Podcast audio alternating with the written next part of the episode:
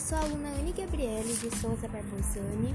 Eu sou aluna do sétimo ano, estudo na escola Marilene de Lourdes Lisboa Sing e hoje eu vou aqui recomendar um livro para vocês, que é, a que é a História Completa de Maus. Maus é um livro que foi o Art Spiegelman que ele escreveu contando a história de seu pai que sobreviveu ao nazismo.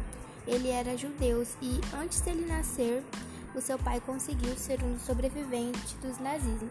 Ele é um livro muito bom porque ele, além de contar uma, um fato histórico, ele também é muito igual, eu achei muito igual ao Diário de Anne Frank e o Menino do Pijama Listrado, porque eles falam sobre o mesmo tema. E ele também é vencedor do prêmio Pulitzer.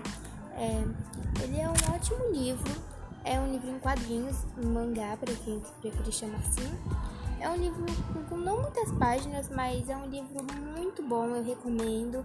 E ele conta sobre a história do pai dele. O pai dele sobreviveu a muitas coisas. Eu acho muito interessante. Quem quiser ler, fica à disposição na sala de leitura da escola.